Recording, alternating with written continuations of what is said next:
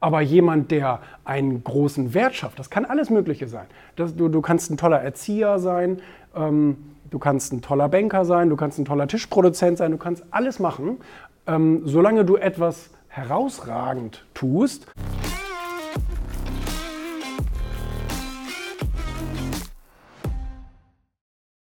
Der Tenor ist immer, Geld entsteht im Kopf.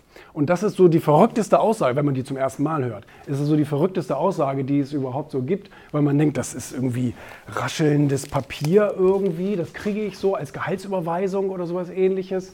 Ähm, aber Geld ist tatsächlich eine Art Energie. Geld ist eine Wertschätzung.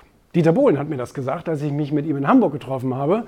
Ich, ich sage, wie wichtig ist dir so Geld und so? Ich meine, du hast ja auch 125 Millionen, das ist ja schon mal gar nicht schlecht.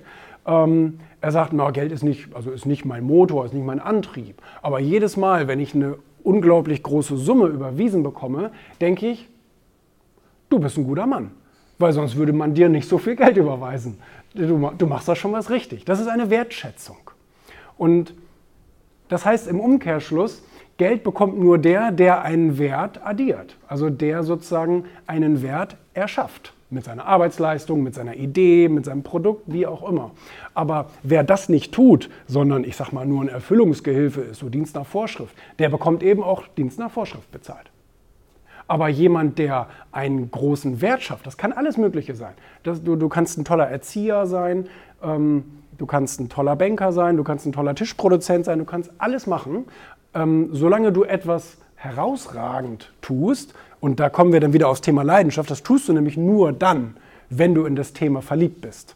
Wenn du, ich sag mal, so, ja, ich muss ja meine Miete bezahlen, so machen es ja viele Menschen, ja, also die leben nicht, sondern die bezahlen nur so lange ihre Rechnungen, bis sie sterben. Das ist also nicht das, was die meisten wollen, sondern ich hoffe, jeder strebt irgendwie eine Art Karriere an. Und ich unterstelle euch das zu 100 Prozent, weil sonst wärt ihr ja nicht so komisch und würdet hier nach Feierabend in irgendeinem so Saal sitzen und euch freiwillig Dinge anhören.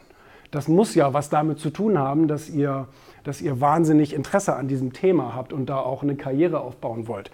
Und ähm, das heißt, das Thema Geld, das ist, das ist die wichtige Verbindung.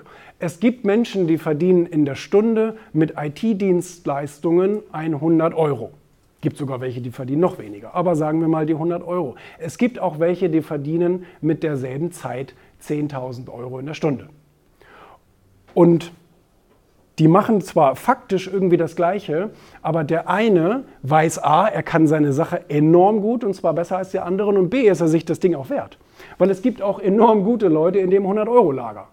So, die sind es sich nur nicht wert die sagen sich, hm, naja, aber du musst dich immer dabei fragen, welchen Wert erschaffe ich tatsächlich? Und das ist etwas, was man den Menschen wahrscheinlich absichtlich nicht beibringt.